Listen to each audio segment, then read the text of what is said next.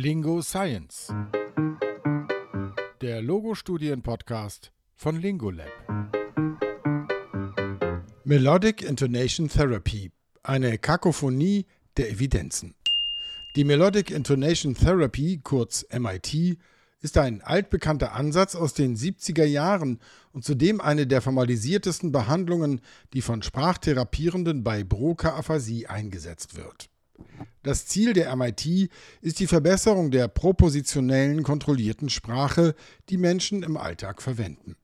Der Grundgedanke ist, dass Betroffene durch Singen eine neue Art des Sprechens erlernen können, indem sie sprachfähige Regionen der rechten Gehirnhälfte nutzen. Letztendlich sollen die Betroffenen diese Art des Sprechens dauerhaft anwenden, aber nicht offen singen. Propositionelle Sprache erfordert phonologisches, morphologisches und grammatikalisches Wissen sowie den Zugriff zum Lexikon. Im Gegensatz dazu steht die automatisierte Sprache, die ebenfalls im Alltag gebraucht wird, aber aus einem Repertoire an vollständigen, gelernten Ausdrücken besteht, wie etwa Redewendungen, Floskeln oder Sprichwörter. Die automatisierte Sprache ist bei der Broca-Aphasie generell intakt. Die Schwierigkeiten bestehen in der freien Rede, wenn Äußerungen kontrolliert generiert werden müssen und nicht ganzheitlich abgerufen werden können. MIT bedient sich an alltäglichem Sprachmaterial und damit sowohl der propositionellen als auch der automatisierten Sprache. Das kann einen positiven Effekt auf die Motivation der Patientinnen und Patienten haben, da häufig verwendete ganzheitliche Ausdrücke einfacher zu produzieren sind als die der generativen Sprache. Ziel ist es aber, die propositionelle, also generative Sprache zu verbessern. Aus diesem Grund sollten bei Studien zur Wirksamkeit von Therapieansätzen nicht nur die Übungseffekte, sondern auch Effekte auf nicht geübtes Material und die Leistungen in standardisierten Diagnostikverfahren und der Spontansprache überprüft werden. Idealerweise sollte die Sprachbeurteilung so sensibel sein, dass sie den Anteil automatisierter Sprachformeln innerhalb spontaner Äußerungen erfassen kann. Das ursprüngliche MIT von Sparks, Helm und Albert basiert auf der Beobachtung, dass Menschen mit Aphasie in der Lage sind, bekannte Lieder zu singen aber dass allgemeines Singen keinen Einfluss auf die propositionale Sprache hat.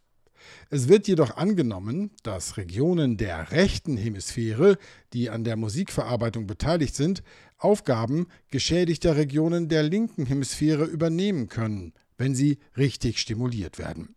Es gibt also die Idee, dass Betroffene durch Singen eine dauerhafte neue Sprechweise erlernen können. In den ersten Stufen wird erlernt, hochfrequente Alltagsphrasen zu sprechen. Dazu wird eine spezielle Fazilitierungstechnik angewendet, die sogenannte Intone Speech. Das intonierte Sprechen besteht aus Tonhöhe und Rhythmuselementen, die zu einer Übertreibung der normalen Sprachprosodie führen.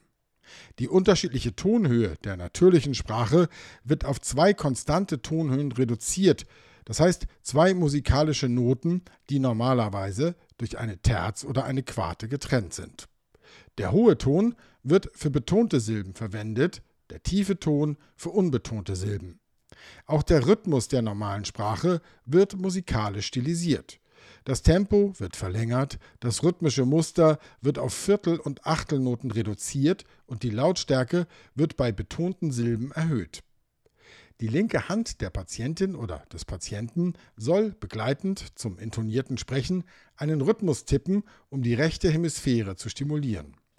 Zunächst intonieren Betroffene und Sprachtherapierende gleichzeitig. Im Verlauf werden die Hilfen abgebaut, bis die Patientin oder der Patient mit der Intone Speech auf Fragen der Therapeutin antworten kann.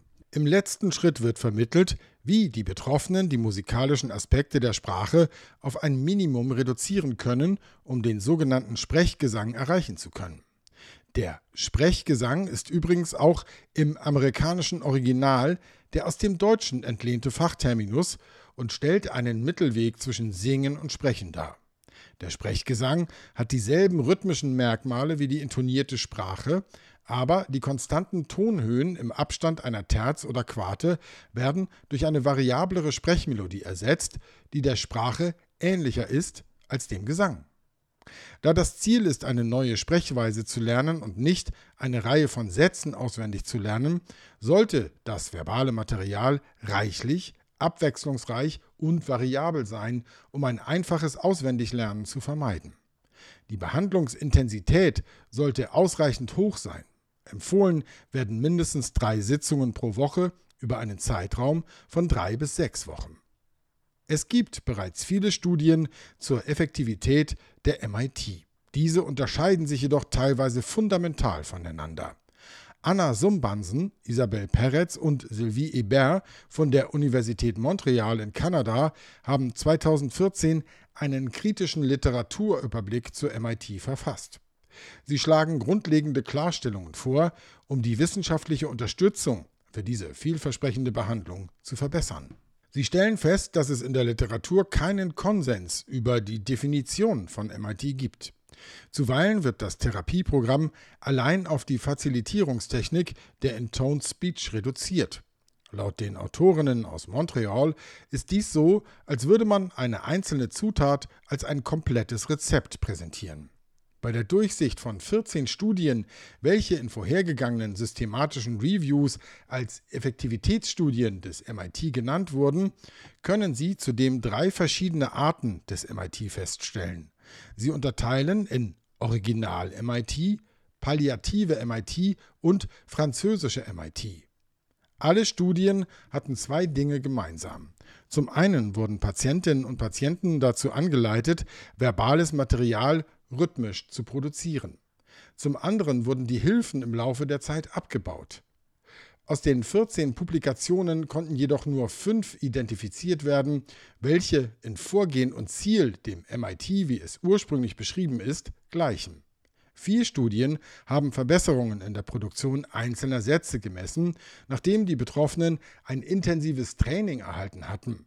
Hierbei kann eine Generalisierung auf die Alltagssprache ausgeschlossen werden.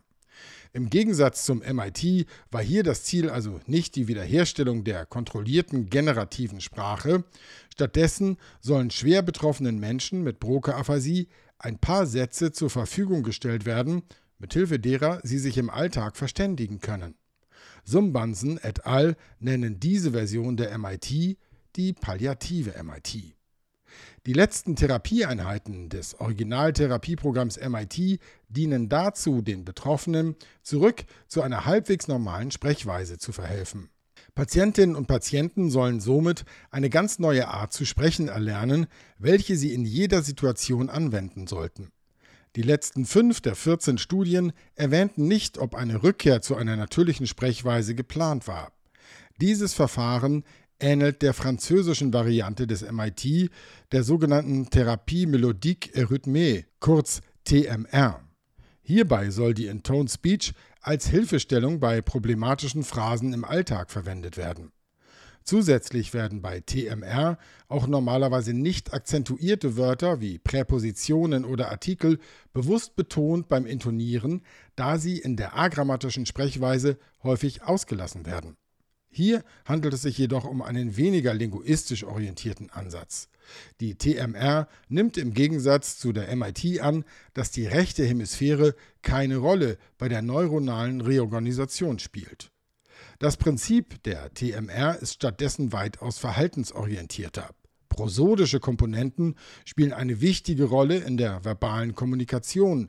Der Fokus auf den melodischen Aspekt der Sprache soll dazu führen, dass Patientinnen und Patienten sich weniger mit ihren Sprachproduktionsdefiziten beschäftigen. Auch hinsichtlich des Rhythmus-Tappings unterscheiden sich die Studien. Zwei der fünf TMR-Studien verzichteten komplett darauf und in drei weiteren wurde nicht spezifiziert, welche Hand den Rhythmus mittappte. Bei TMR wird somit nicht nur die linke Hand zum Tappen des Rhythmus zugelassen, was wiederum bestätigt, dass hier die zerebrale Dominanz nicht für den Therapieeffekt verantwortlich gemacht wird. Modifikationen eines Therapieverfahrens sind wichtig und notwendig, um auf die unterschiedlichen Bedürfnisse verschiedener Menschen mit Broca-Aphasie eingehen zu können. Auch die Autorinnen und Autoren des Original MIT ermutigen dazu, das Protokoll auf die unterschiedlichen Bedürfnisse und Fähigkeiten der Betroffenen anzupassen. Die hier aufgeführten Modifikationen haben jedoch grundlegende therapeutische Auswirkungen, finden die Autorinnen.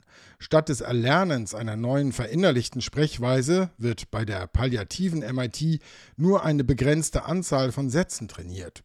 Bei der französischen Version TMR werden Betroffene dazu angehalten, die Sprechweise nur bei Bedarf anzuwenden. Daher können Effektivitätsstudien über modifizierte MIT-Versionen nicht als Wirksamkeitsnachweise für das originale MIT gesehen werden. Außerdem ist es wichtig, dass auch Generalisierungen, also generelle Auswirkungen auf die Spontansprache, mit untersucht werden.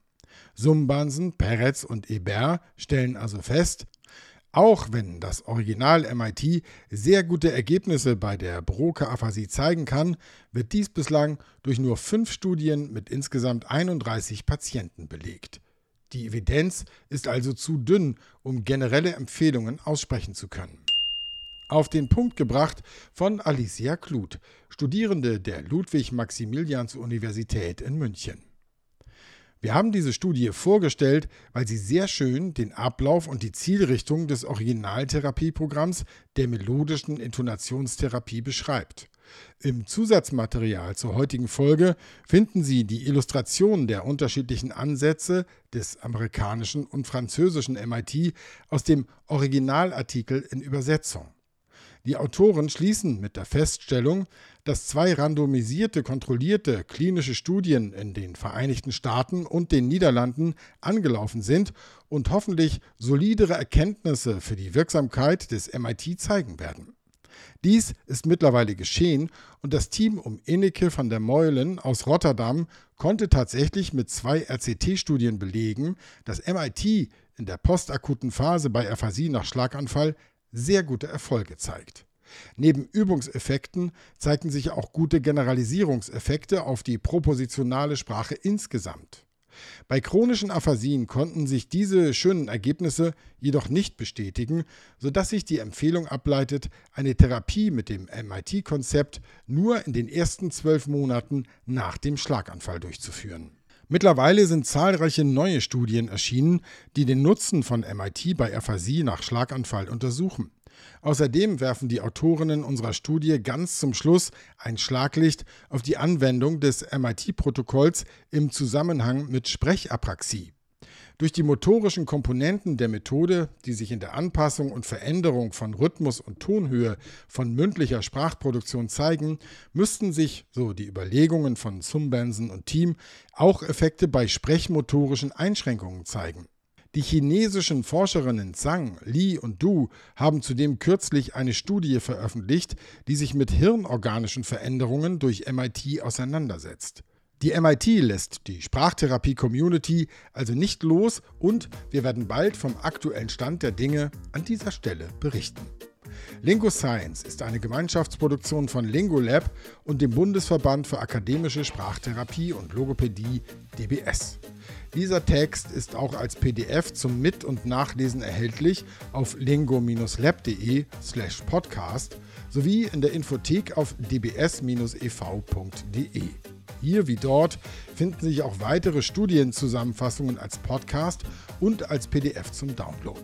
Auch veranschaulichendes Zusatzmaterial, wie heute die grafische Darstellung der beiden MIT-Ansätze, wird auf den beiden Webseiten zur Verfügung gestellt.